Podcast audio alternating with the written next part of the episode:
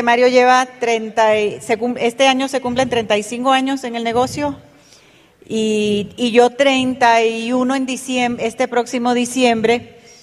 Y obviamente, pues, si fuésemos a contar detallitos, pues es, es demasiado. Así es que vamos a, tocar, yo creo que, que las, los puntos eh, importantes donde creemos que pues nuestra experiencia puede animar o motivar o enseñar algo. Y bueno, eh, Mario es nacido en Puerto Rico. Yo nací en Panamá de padres puertorriqueños. Mi papá era militar y estaba asignado a una base militar en Panamá. Y allí nacimos mi hermano y yo. Eh, cuando pequeña me tenían un poquito confundida porque me decían, pues tú eres panameña porque naciste en Panamá, y otros me decían, no, tú eres americana porque naciste en la zona del canal y en ese tiempo eso era parte de, era territorio americano, ¿no? Y yo como me tenían tan confundida, entre los cuatro y los cinco años yo resolví el dilema, yo dije, yo soy panamericana, y con eso yo resolví, pero la sangre que corre mis venas, obvio, este, son, es puertorriqueña. Em, Mario es teniente coronel retirado del ejército de los Estados Unidos. Estuvo 20 años, hizo una carrera de 20 años en el ejército. Eh, sirvió la mayor parte de su carrera en, el lejano oriente, eh, Corea varias veces. Estuvo cuatro veces en Vietnam durante el conflicto una vez antes y después tres veces durante el conflicto. Y gracias a Dios, pues aquí está ileso, dice que no sangró ni por la nariz. él dice que habían angelitos, que obviamente mucha gente oró por él y que habían angelitos cuidando por él, porque en una ocasión recuerda que estaba esperando por un bus y habían soldados a su derecha, a su izquierda y detrás. Y, detrás, y pasó un niño en una bicicleta y lanzó una granada. No, le echó la, granada. Perdón, le echó la granada en el, bolsillo, en el bolsillo del pantalón. Sí, al que estaba al lado mío, no, al próximo, en, el bolsillo de unos jackets que usaba. Y Mario dice que cuando tú oyes la explosión ya es muy tarde. Pero se tiró, se tiró al piso, murieron a su alrededor, fueron heridos a su alrededor y Mario ileso. Así es que yo creo que el Señor tenía una misión para él y yo sé cuál era era venir a Colombia a mortificarlos.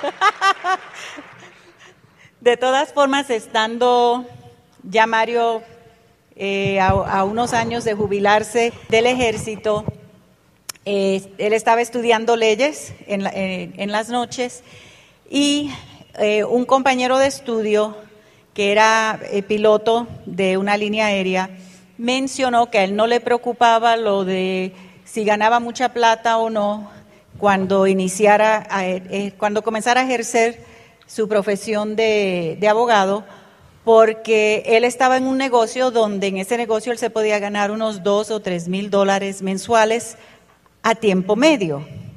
Y eso a Mario le llamó la atención. Porque Pero no le creí. No se rían ustedes tampoco. Eh, él empezó a, a explicar estábamos en, mi casa estudiando para un trabajo que tenía que presentar en dos semanas. Y, y entonces dijo, ¿y cómo lo va a hacer? Y él dijo, déjame enseñarte. Y salimos todos afuera y recuerdo que él tenía una, una van, como un bucecito Volkswagen, y, y, sacó una latita, así hizo, y todo el mundo a oler. Y yo tratando de ver qué decía la latita, porque el olor no se puede definir nada y vi, él tenía el dedo puesto así y no veía el nombre completo. Vi la A de Amway y vi Way. Así que yo asumí que era como Way, Anyway, cualquier cosa que fuese así. No sabía ni de qué se trataba. Obviamente al otro día hice lo que han hecho muchos de ustedes. Fui le pregunté al jefe mío, ¿cuántos chequean con, chequearon con el jefe cuando vieron este negocio? Yo lo hice. ¿Qué sabía el de Amway? Absolutamente nada. ¿Qué me dijo? Que tuviera cuidado, porque esto era un fraude. Y que los dueños de la compañía habían estado presos por, por fraude. ¿Se imaginan? Yo no me lo creí, pero tampoco dejé de dudarlo, porque uno nunca sabe. Le pregunté a la secretaria mía y ella me dijo, usted no se va a meter en eso, ¿verdad? Y yo, no, seguro que no, estoy chequeando para unos amigos míos. Mentí igual que hicieron ustedes. Eh, para hacer un cuento largo corto, yo lo llamé y lo invité a que fuera parte, eh, viniera y me explicara cómo funcionaba el negocio. Yo tenía un partner de negocio que se llamaba Luis Rodríguez. Era este libro de Ogmandino, el mejor vendedor del mundo. No lo hicieron a nombre de él, pero debió haber sido. Un día vendió el saco que yo tenía puesto en una fiesta. Era el mejor vendedor del mundo. Me dijo, ¿cuánto te costó ese saco? Y yo le dije, 38 dólares. Y se fue hace, mucho tiempo, poco después Colón llega a la América. Y, entonces él fue allá y habló con, alguien y me dijo, eh, a él le gusta el saco tuyo, este, se lo puedes prestar para que se lo mida. Y yo se lo presté, el tipo se lo midió, me dijo, ¿cómo me queda? Yo, te queda espectacular. Y entonces Rodríguez se acercó de mí y me dijo, lo tengo vendido por 52 dólares. El tipo era impresionante como era. Y me dijo, y me dijo, y si tiras la corbata, nos ganamos siete más. Eh, pues yo le llamé a Luis Rodríguez y le dije, eh, Paul P.K. Willis, que él lo conocía, viene a enseñarnos un negocio en que, él está. No, viene, viene a hablar de negocios con nosotros. Luis asumió, porque nosotros teníamos eh, cajas de... Eh, de refrescantes. sí, refrescantes. De aire. ¿Cómo es? Ambientadores. Ambientadores. Ay, ambientadores. Teníamos el ático de mi casa estaba lleno, habíamos gastado 5 mil dólares en ambientadores que no funcionaban. Y, y, Luis asumió que él venía a hablar de negocios de los ambientadores que nosotros teníamos, así que preparó un display espectacular. Y el otro pensó que nosotros le íbamos a comprar el producto, así que trajo sus productos de Amway. Y empezaron a hablar Luis a tratarle de venderle a él y a tratar de vendernos a nosotros. Y yo le, y yo le dije a Luis, este negocio es bueno, nos vamos a meter en él, así que tranquilo. Y Luis me dijo, pero no hagas negocio hasta que yo no le venda algo. Esa noche no, teníamos el kit, pero Luis negoció, el, el, el, de nosotros compró, compró tres cajas de 12 ambientadores cada una a Luis el kit nos salió gratis y se quedó debiendo unos 150 dólares. Esa fue mi entrada al negocio con un auspiciador que me quería a mí de cliente cuando yo quería ser empresario. Porque uno tiene que, Betty no le gusta que yo diga esto. Siempre me dice, no diga eso, pero es la realidad. La realidad, ¿cómo yo voy a comprar los productos al detal si los puedo comprar al por mayor. Para mí, no entrar al negocio y comprar los productos de esa forma, si tienes la oportunidad y crees que hay posibilidad de negocio, es una decisión comercial estúpida. Betty me pidió que aclarara eso. Estoy diciendo que la decisión comercial es, ignorancia.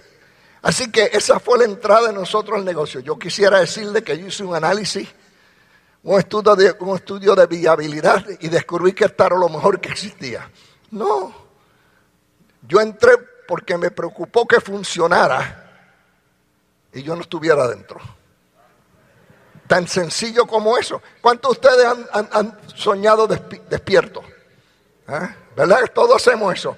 Pues yo me acosté en la cama, puse mis brazos así detrás y me puse a pensar. Yo veía a Piqué, el que me quería vender los productos que estaba, se veía que era exitoso en, mi visión y me decía, te lo dije, te lo dije, te lo dije. Y yo todo harapiento mirándolo.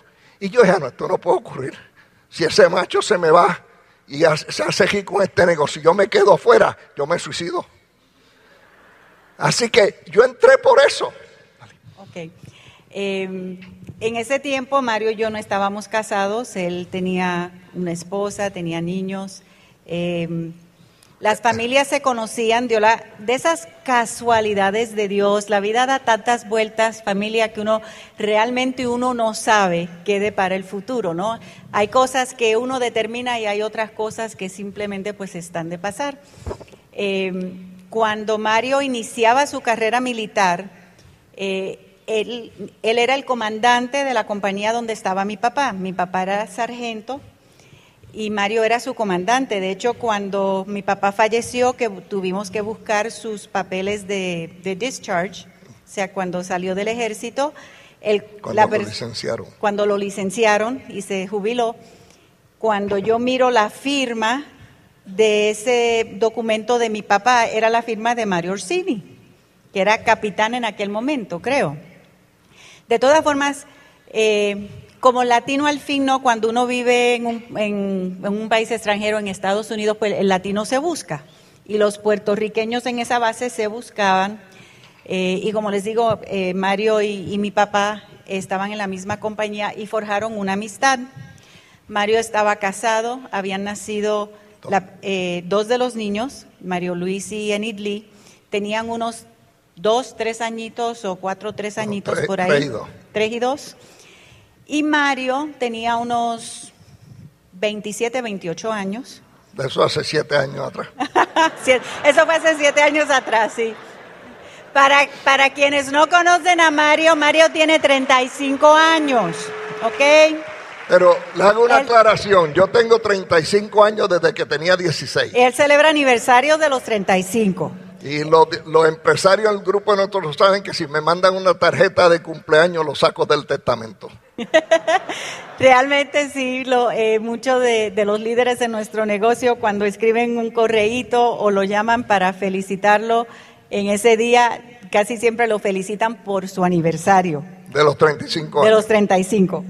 De todas formas, eh, pues él venía a visitar a mis papás y a veces traía a uno de los, do- de los dos, o a, o a Mario Luis a, o a O los dos. o a los dos, y yo tenía unos 12, 13 años, y yo pues cuidaba de los niños para que pues mis papás disfrutaran de su amigo. Era Pero- antipática como tú no tienes una idea. y yo no lo soportaba, sinceramente. O sea, ustedes ven que le gusta hacer tantas historias y tiene tantas anécdotas, pues siempre fue así. Y familias latinas hacen visitas y se llevan a los niños, ¿no? Los americanos contratan una niñera y dejan los niños con la niñera, pero nuestra cultura, los niños van contigo. Pues ya yo tenía 12 o 13 años, tenía mis intereses, yo no quería ir a visitar a los Orsini, pero me obligaban a ir y yo recuerdo estar sentada en un sofá en la sala de los Orsini, Mario haciendo sus historias y yo así con coraje, brazo cruzado, y él haciendo sus historias y sus anécdotas y yo pensando, eso son mentiras de este señor, eso no pasó así, eso no es verdad.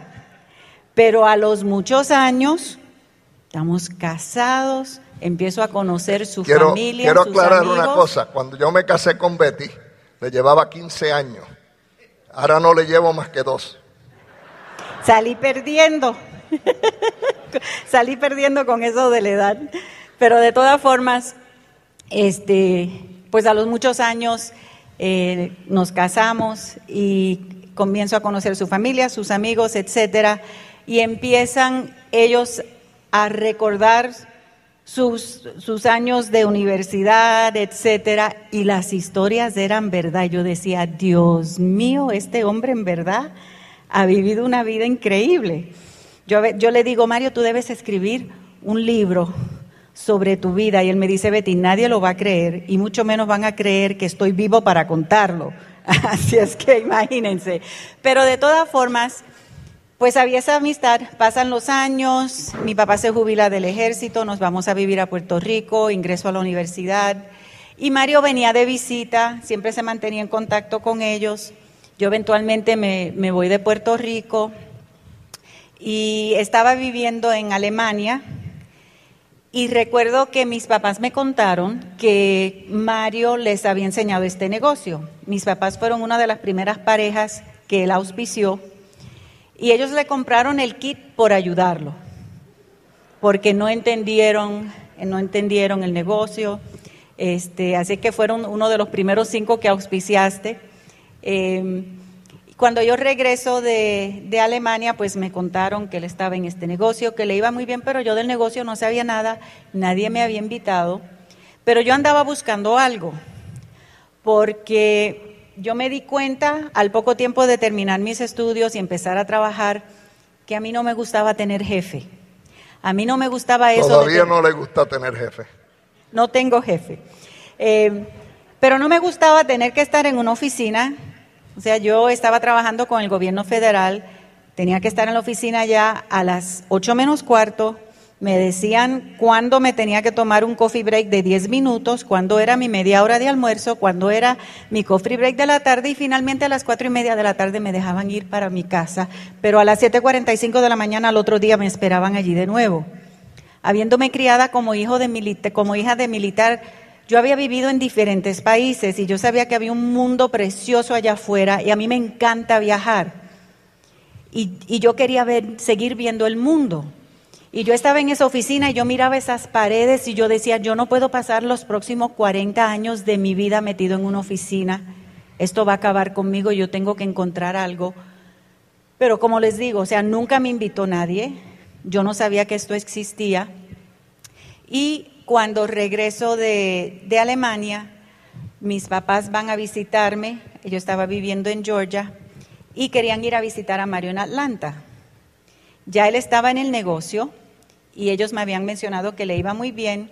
Y entonces, pues yo le pregunté, yo dije, yo me preguntaba, ¿qué hace una persona como Mario, eh, coronel retirado? Fue el primer presidente de la Cámara de Comercio Latina para el estado de Georgia. Eh, sabía que, que, tenía su título en Derecho Corporativo. Y yo no entendía qué hacían un negocio de jabón. Entonces yo le pregunté. Ni mi familia tampoco.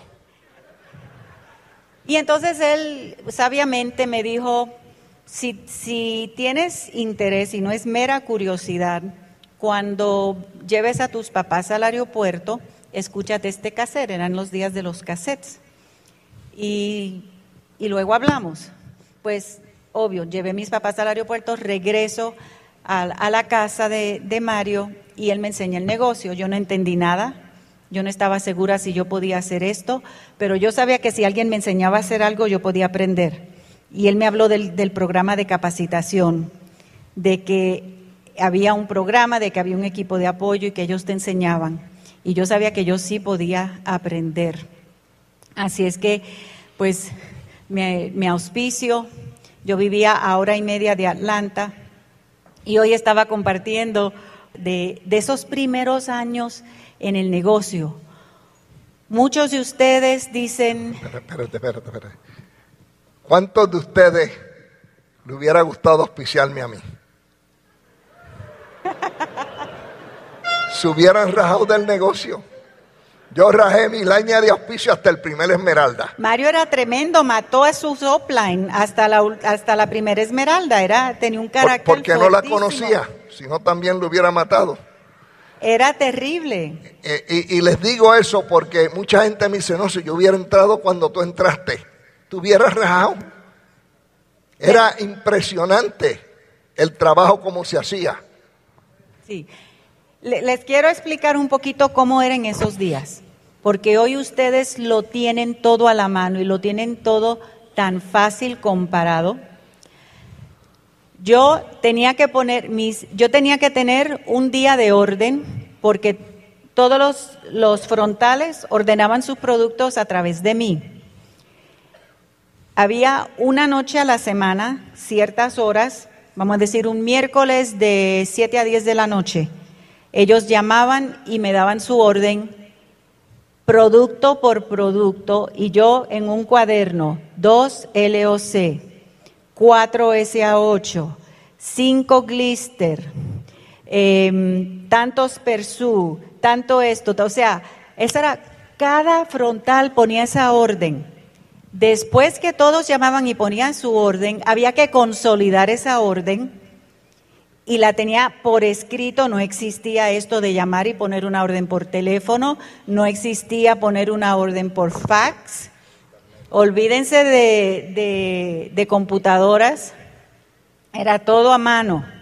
Entonces yo consolidaba esa orden, la ponía en el sobre que ellos me enviaban porque esa orden tenía que salir cierto día de la semana, había que echarla en el correo para que mi orden me llegara en una semana, si no se tardaba dos semanas en llegarme.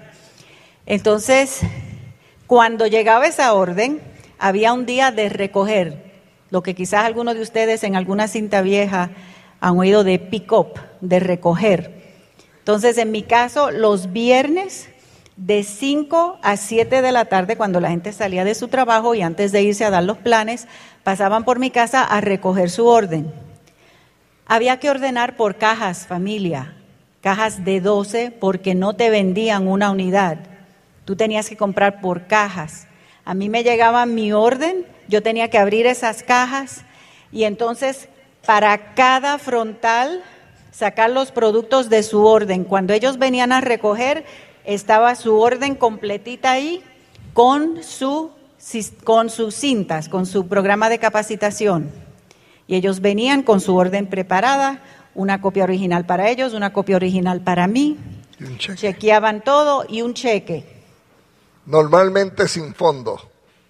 Sí, se hacía el mejor día para hacer el pick-up era viernes porque daba fin de semana para que todos entregaran productos o vendieran sus productos, depositaban la plata el lunes y quedaban todos los cheques cubiertos. Cubiertos con plata, o sea, había un método. Pero entonces, cuando llegaba el bono, a mí me llegaba, a Mario le llegaba el bono de todo su grupo. Él me enviaba a mí mi bono con las facturas de toda la gente de mi grupo. Cuando eso llegaba, en esos días se decía, cuando a ti te llega, te llega el bono, tú sueltas lo que estás haciendo, tú te sientas y tú empiezas a preparar esos bonos, porque a la gente, en cuestión de 48 horas, tú debes tener esos bonos preparados y le pagas a, tus frontales. Y después ellos le pagaban a sus frontales y así seguía por ahí para abajo.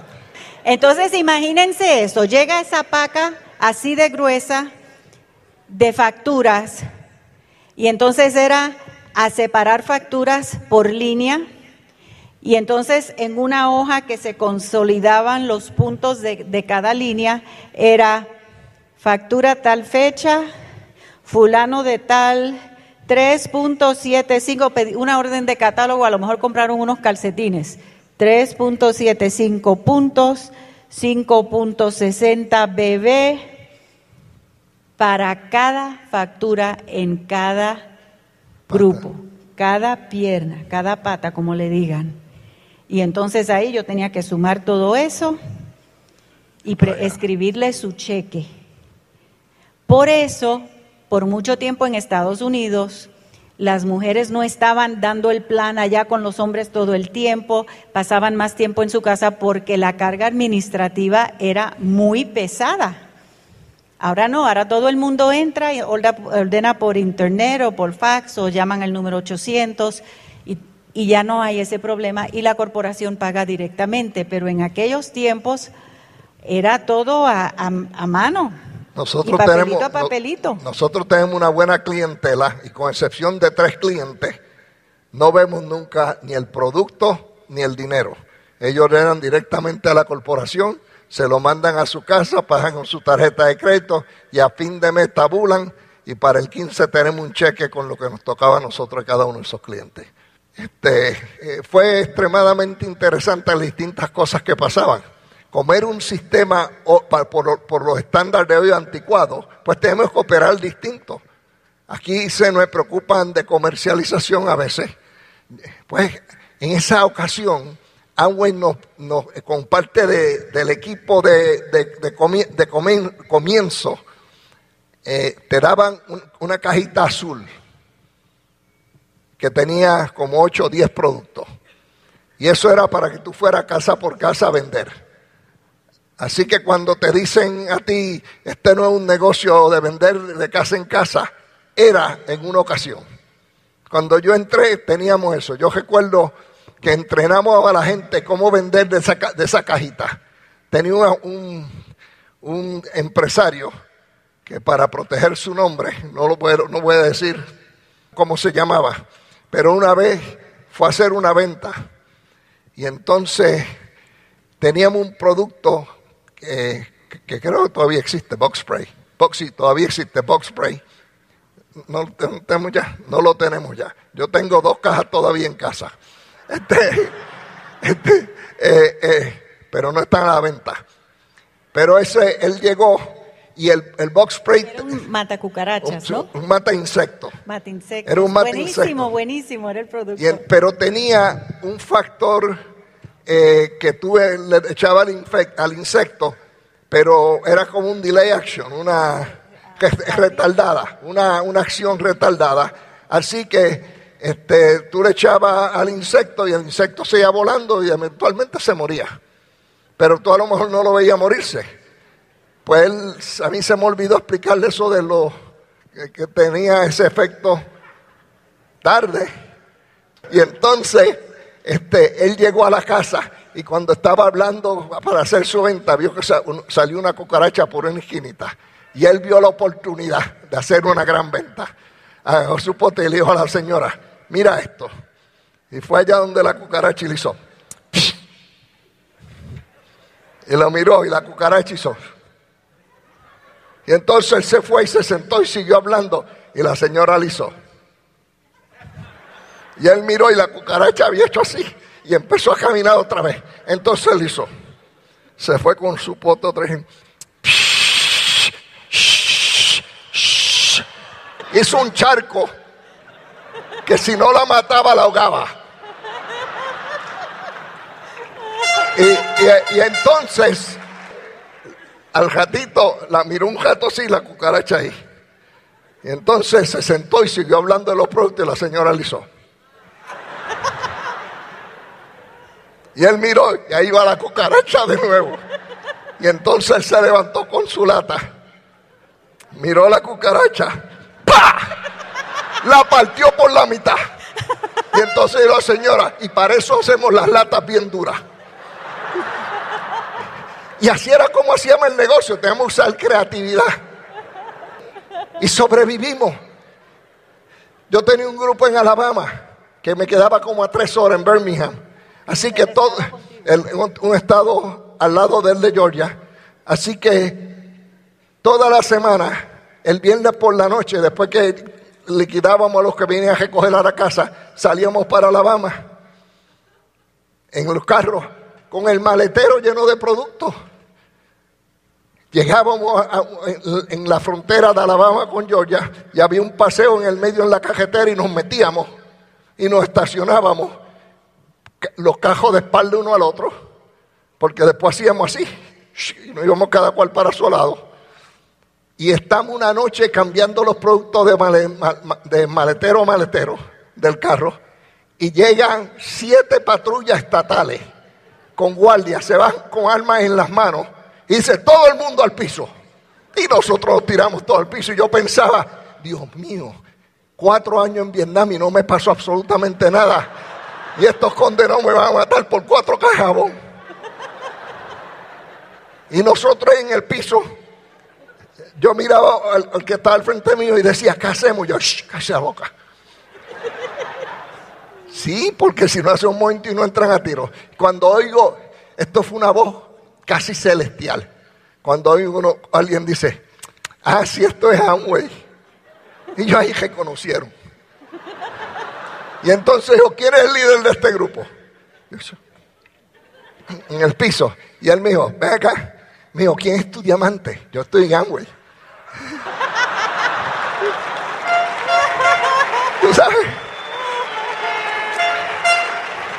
No, nosotros les contamos ese cuento a ustedes, no, no, no para que digan, wow, que... No, porque eso es parte de la historia. No es parte de la historia de Mario y Vite solamente, es parte de la historia de Amway.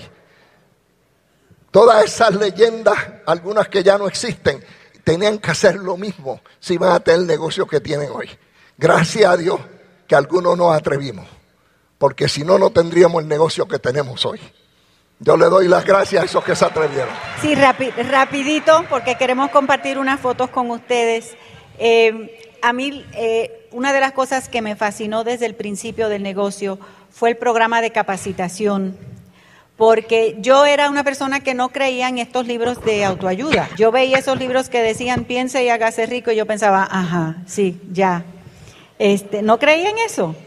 Y, y cuando entro al negocio, que comienzo a capacitarme, se me abre un mundo. Cuando yo entro al negocio, yo era como un velerito a la deriva, que, o sea, la vida me tiraba para un lado y para otro, estaba deprimida, no estaba contenta por mi, con mi vida y el rumbo que, iba.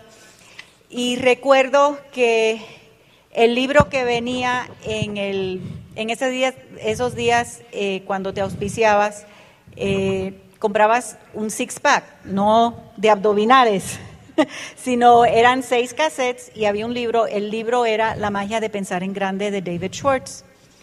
Y cuando yo leí el capítulo de Excusitis, yo ahí me detuve, porque este hombre me decía en ese capítulo, tú tienes exactamente lo que tú quieres. Y yo pensé, eso es mentira, porque lo que yo tengo, la vida que yo estoy viviendo hoy día, no es lo que yo quiero. Y continúo leyendo y él me está diciendo, sí, es cierto, porque si tú, realmente quisieses, quisieses algo diferente, estarías haciendo algo diferente para cambiar tu vida. Y eso marcó mi vida y ahí yo empiezo a abrir mi mente a estos libros, a las enseñanzas y cambió mi vida por completo.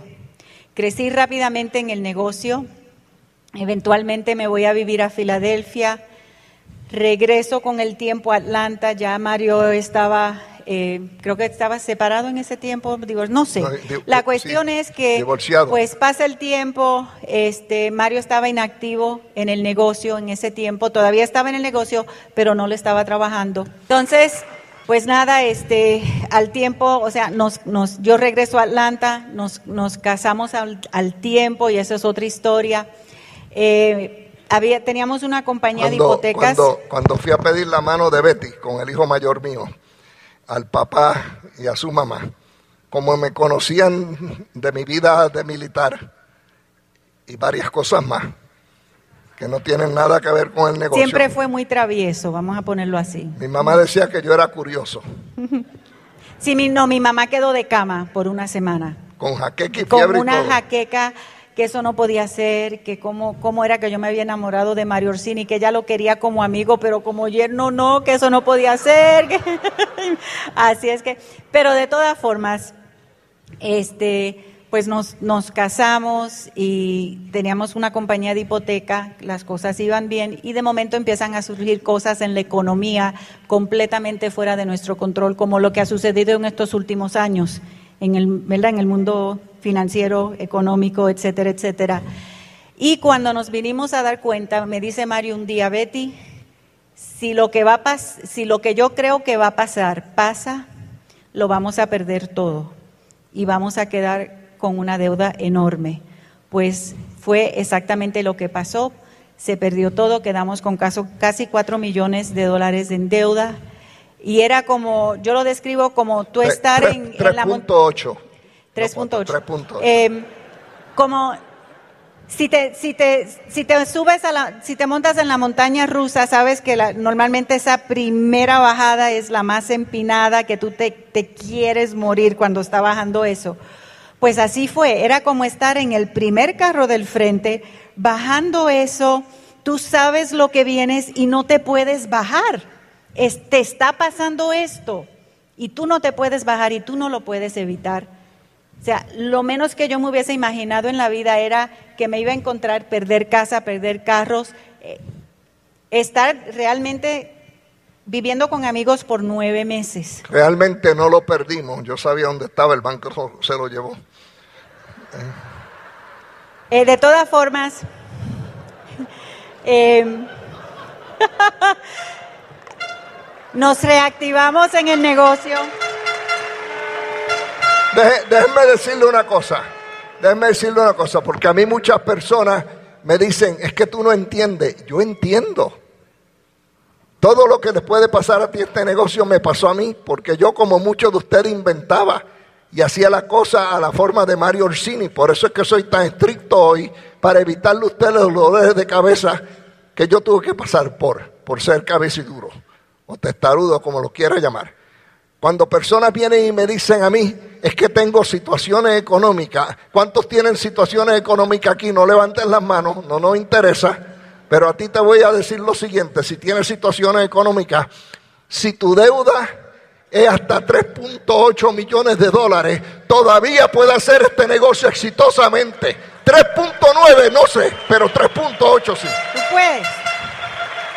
Entonces, pues obvio, era una situación desesperante y yo sabía, nosotros los dos sabíamos que nuestra solución era este negocio. Lo habíamos hecho anteriormente, sabíamos que funcionaba, que se ganaba plata y que era la forma más rápida de capitalizar. Así es que el negocio que tenemos hoy lo comenzamos a principios de los 90 y es el negocio que sí entonces trabajamos juntos. Eh, calificamos diamante en el 96. Sí, quiero, y quiero hacer una aclaración. Eh, no digan ahora por ahí que Mario y Betty Orsini eh, pagaron 3.8 millones de dólares como resultado de Amway que hicimos ese dinero en, la, en, Eso no es cierto, por favor no lo digan. Es una mentira y puede hacerle daño a nosotros y a la corporación. Lo que se hizo el negocio fue que nos permitió crear un capital adicional que no, de otra forma no hubiéramos podido tener porque nuestro crédito fue destrozado totalmente. Y ese capital que creamos lo pudimos utilizar haciendo inversiones y manejándolo inteligentemente y salimos de la deuda no porque Amway nos produjo 3.8, sino porque nos produjo una base de capital que nos permitió crear la diferencia de lo que necesitamos y hoy podemos decir eh, que ya salimos del charco. Hoy gozamos de flexibilidad económica, que es lo que cuando nosotros hablamos del negocio, nosotros no le decimos a nadie, te vas a hacer millonario le decimos, puedes tener flexibilidad económica y estar en control de tu tiempo, que era lo que yo buscaba. Yo buscaba ser dueña de mi tiempo y no tener jefe. Entonces, pues calificamos diamante. Y si vas a tener jefe, haz como yo. Sí. Yo duermo con el jefe. de todas formas, eh, el negocio, eh, gracias a Dios, pues nos creció, calificamos eh, diamante en el 96, somos diamantes de, Guatemala, es donde sale nuestro diamante, Centroamérica, y hemos podido hacer eh, cosas para la familia, para nuestros seres queridos, que no hubiésemos podido hacer de otra forma. Mis, mis papás celebraron sus 50 años de aniversario en el 99 y tuve la dicha de dejar que mi mamá organizara una fiesta, tuvo su misa donde renovaron sus votos y entonces hubo una, una fiesta muy linda. Ellos, mi mamá y mi papá salieron de unas familias muy pobres y tuvieron un matrimonio, o sea, su boda fue, yo vi la foto de boda, habían unas cinco o seis personas, un pastelito pequeñito, un traje prestado, o sea, no fue esa, esa boda de, que sueña todo el mundo. Y entonces yo queríamos que ella tuviera algo diferente y ella planeó esa fiesta de, aniversario y ella me llamaba Lanta y ella me decía, ay Betty, ya la lista va por 100 personas, esto es mucho. Y decía, mami, tú sigue, invita a todo el que tú quieras invitar y tú planea tu fiesta de aniversario como tú quieras. Y ella parecía, ella me decía, ay, es que yo me siento como una novia, como si yo me estuviese casando. Y yo digo, eso es lo que yo, que yo quiero. Yo, yo quiero que ustedes disfruten esto, esto es para ustedes. Miren, fue un evento tan, tan bonito, habían más, no, no recuerdo ya cuántos, pero habían más de 100, 100 personas allí. Disfrutamos en familia. Recuerdo estar bailando con uno de mis tíos y miraba y veía a toda la familia disfrutando tanto y a nadie les costó un solo centavo porque Mario y Betty pudieron hacerle ese regalo, no solo a mis padres, sino a mi familia. Entonces, o sea, tú oyes personas hablar de casas y carros y aviones y qué sé yo, y eso no mueve a mucha gente. A muchos de nosotros nos mueve poder proveer por nuestros viejitos, poder proveer para nuestros hijos, poder tener, o sea, saber que si hay una enfermedad en la familia, que no hay que preocuparse porque ahí hay la plata. Tuve la bendición de cómo controlaba el tiempo cuando se mi papá desarrolló Alzheimer los tuve que mudar de Puerto Rico a Atlanta, cerquita de casa. Conseguimos una casa cerquitita. Mi mamá feliz porque ella siempre había querido regresar a vivir a Estados Unidos. Y me cuenta mi hermano que estaba ayudándola a ella a acomodar las cosas en la casa, que salió a la sala y estaba ella sentada en la sala de la casa mirando la casa y dice, Betty, mami tenía una cara de felicidad tan grande y, y me decía, Así mismo la soñé por 38 años. 38 años soñando ella con esa casa en Estados Unidos y la pudo vivir. Cuidamos de mi papá, eh, duró como tres años después de eso, eh, después se me enfermó ella. Y ambas veces yo me pude tomar sabáticos del negocio, a mi mamá la cuidé yo 24 horas al día, 7 días a la semana, por meses. Y le doy gracias a Dios que tuve la bendición de no tener que preocuparme por dinero, de poder, sí, habían médicos y habían enfermeros, pero familia, no hay nada como el amor de ese ser querido cuidándote, de tu hija o de tu hijo, cuidándote cuando tú estás en, en una cama. Y ella pudo haber recuperado, pero yo creo que extrañaba tanto a mi papá que decidió irse. Eso fue hace, se cumplen tres años este mes. Este, así es que, pero tuve esa fortuna, esa bendición, porque nos habíamos sacrificado en este negocio. Nos perdimos fiestas de familia, nos perdimos bodas, nos perdimos montones de eventos que nos invitaban y Mario y Betty no podían porque estábamos trabajando este negocio. Pero gracias a eso, en sus momentos de necesidad, pudimos decir presente y no te preocupes. Y ese es el negocio que tú tienes en tus manos. ¿Okay? Queremos, eh, hace unos años pues calificamos diamante ejecutivo y pues doble en este año pasado. Eh, con la fortuna de ver nuestro negocio crecer, eh, van a ver una foto con, con los, los, diamantes que, que, hoy existen en nuestro negocio. Tuvimos en diamante un montón de años con solamente Dios Diamantes. Carlos Jurado en Panamá y Mauricio Lara y Albaluz González en Colombia. Y hace unos años, de momento, el trabajo de años empezó a dar fruto y empezaron a salir diamantes. Y, pues gracias a Dios eh, tenemos una familia de diamantes muy lindos, pero sabemos que hay muchos esmeraldas y diamantes que están por venir. Ahí está, Mario ahí era capitán, yo creo que tenía unos 27, 28 años. Y ahí estoy yo como de 22 años cuando nos casamos, vivíamos en Atlanta, pero hicimos, lo celebramos en Puerto Rico con toda la familia. Estos son Mario Luis y Marco. El mayor es el de la derecha, el menor eh, Marco, y entre medio hay una, hay una mujer. Esa es de Lee. Estos son ellos con el esposo de Lee. Esto fue hace dos años. Le, le celebramos eh, los 87 años 85 en Perdón, 85 años a, una hermana de Mario que realmente era más como una mamá para él. Eh, y pues vino, voló toda la familia, estábamos en Puerto Rico. Estos son los nietos.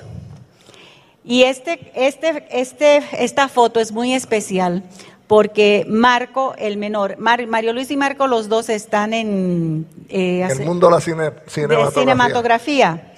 Y Marco Llevaba seis meses planeando ese regalo de Navidad para las mamás y los abuelos y eh, planeó con, con, todos los nietos encontrarse en Miami, alquiló un estudio, fotógrafo, maquillista, este, vestimenta, todo.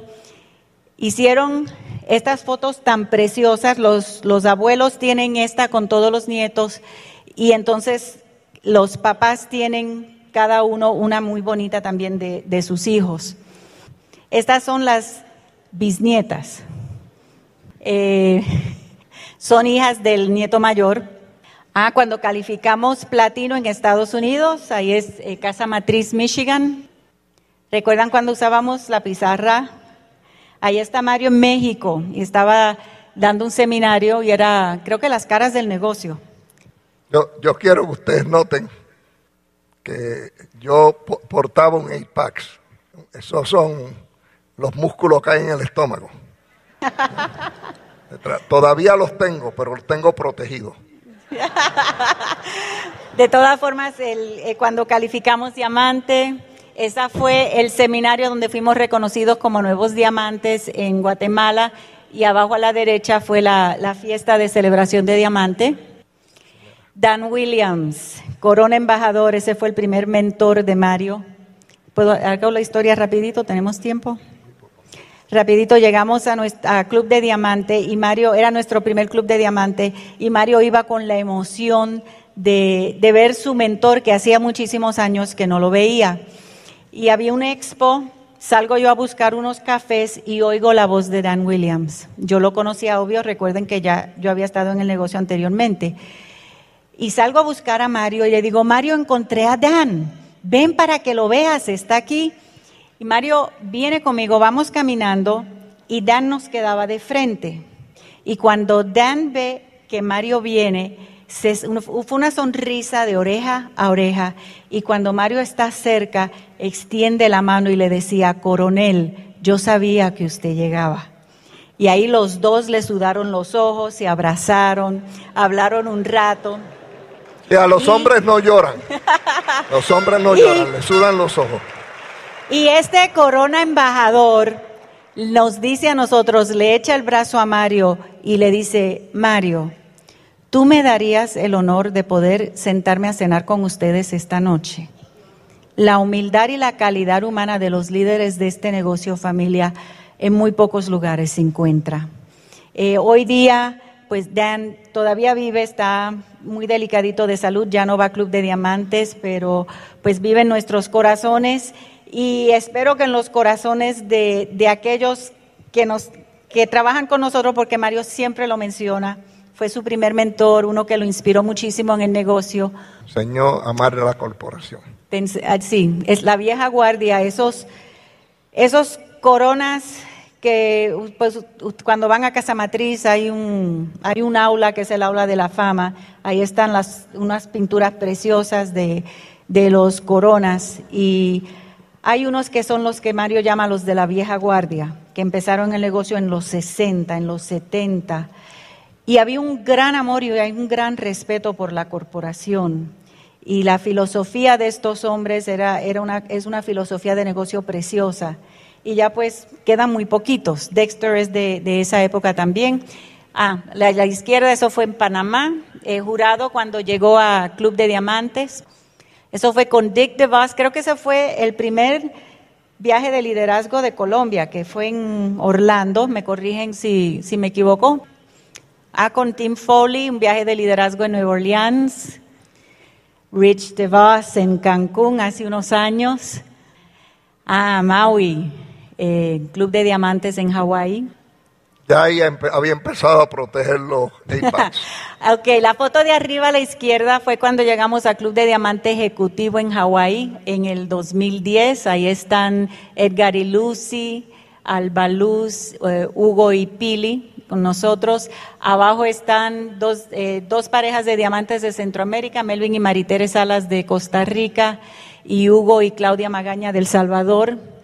Arriba a la, derecha, cuando llegaron Rodrigo y Gloria a Club de Diamantes. Ok. Este fue el, el, último club de diamante que estuvimos en Hawái con, con el grupo de Estados Unidos que este, Colombia envió un montón de diamantes para Hawái ese año. Esto fue hace dos años en Homecoming en Estados Unidos. Esos son los diamantes de la familia Orsini. Y desde ese año pues han, calificado otros. Esto fue en Barcelona el mes pasado cuando fuimos reconocidos como nuevos dobles diamantes. Así es que han sido muchos años de trabajo, pero han sido años de, pues de, realmente de, de, sí de retos, pero también de mucha felicidad, de, de hacer grandes amigos en muchísimos mercados. Eh, donde quiera que uno va en este negocio, estás en familia. Yo he sabido salir de mi casa a ir a dar un seminario a un país donde pues realmente no conozco a nadie y llegar y me están recibiendo en el aeropuerto y me recibe una pareja del negocio y es como si nos hubiésemos conocido toda la vida y siempre estás en familia. Date la oportunidad de conocer el negocio que tienes en tus manos.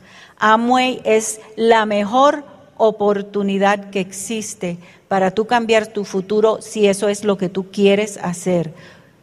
Entérate, edúcate, conoce la corporación, conoce tus productos, pégate a tu equipo de apoyo y trabaja porque vale la pena. No hay una persona aquí que no pueda hacer exitoso este negocio. Si decide hacerlo, lo puedes hacer. Tú lo puedes hacer. Eh, hace, hace, hace muchos años atrás, hace muchos años atrás, en un, una finca de Georgia, un, un campesino, decir que también le gustaba subir montañas, este, semialpinista, eh, decidió subir a una de las montañas altas que hay. Y en el proceso se encontró con un nido y metió a ver si había algo y encontró un huevo. Lo tocó, lo sacó y se dio cuenta que era un nido de águila. Y las águilas y muchas de las aves, si tú tocas ese huevo, ellos lo destruyen. Lo destruyen porque ya dañaron el proceso o lo que ellos consideran el proceso. Así que entendiendo eso, el campesino, slash alpinista, agarró el huevo, se lo echó en un bolso que tenía y bajó. Y tenía una, unas gallinas que estaban, eh, ¿cómo se dice? Em, empollando, que estaban empollando. Y puso el huevo debajo de, uno, de una de ellas. Y el tiempo pasó. Eventualmente se rompieron los huevos y salieron los pollitos y salió un pequeño aguilucho. El aguilucho obviamente era un poquito más grande que los otros pollitos. Y los otros pollitos empezaron a caminar tambaleándose y el aguilucho también. Y en el proceso, el aguilucho empezó a mirar a su alrededor, a ver qué hacían los pollitos. Y como muchos de nosotros hacemos, copiamos nuestro medio ambiente. Y aguilucho empezó a, a picotear y a escarbar y a jaspar con las patitas y a comer los gusanos y las cosas que encontraba en el piso como hacían los otros pollitos. Fue pasando el tiempo y los pollitos se desarrollaron en, pollo y eventualmente en gallinas y gallos. Y el aguilucho obviamente se desarrolló en un aguilucho más maduro y eventualmente en, un águila. Pero siguió mirando alrededor y vio que lo que tenía en su alrededor de él era que los mismos pollitos estaban en un gallinero y siguió copiando lo que había alrededor. Ah, ¿cuántas veces tú y yo hemos hecho lo mismo? ¿Cuántas veces tú y yo hemos mirado nuestro medio ambiente y porque creemos que no hay otra oportunidad, porque creemos que estamos sentenciados a vivir esa vida, nos quedamos y seguimos haciendo lo mismo todos los días, día tras día. Y un día el aguilucho estaba, ya águila, estaba mirando y vio así, miró para el cielo y vio en el espacio un águila majestuosa volar y empezó a planear el águila. Él dijo, si yo pudiera ser como esa ave y volar así, si solamente pudiera volar una sola vez así. Pero miró otra vez su medio ambiente, miró ese marco de referencia restrictivo que tenía. Permitió que las barras de encarceramiento que le habían puesto en su cabeza dominaran la oportunidad que veía y ni siquiera intentó volar. Nada más miró al, futuro y lo vio como un sueño imposible. Pasaron los años, el aguilucho ya más viejo. Empezó a ver y una segunda oportunidad se presenta cuando un día está la temperatura un poquito fuerte y él mira vi como un águila pasa y se eleva y se desaparece en el cielo. Y el aguilucho volvió a mirar y volvió a soñar y volvió a pensar si yo fuera ese ave. Pasaron los tiempos, pasaron los años. El aguilucho era más viejo. Vio por última vez un ala surcar por el cielo. Su pensamiento se tornó a las dos veces anteriores que lo había visto, con el mismo resultado que había tenido antes si yo solo pudiera. Y el aguilucho murió pensando que era pollo. Y yo me pregunto cuántos de nosotros hemos tenido oportunidad tras oportunidad. Y porque nuestro medio ambiente y las personas que nos influencian nos hacen creer que somos pollo. los que somos águilas. Y me pregunto hoy, ¿cuántos águilas realmente tengo yo en este salón que creen que son pollos? Que no entienden que tienen el potencial de volar a donde les dé la gana, como les dé la gana, cuando les dé la gana. Que se me quedan estancados porque una sociedad encarceladora no ha dicho que no podemos, cuando realmente somos águilas.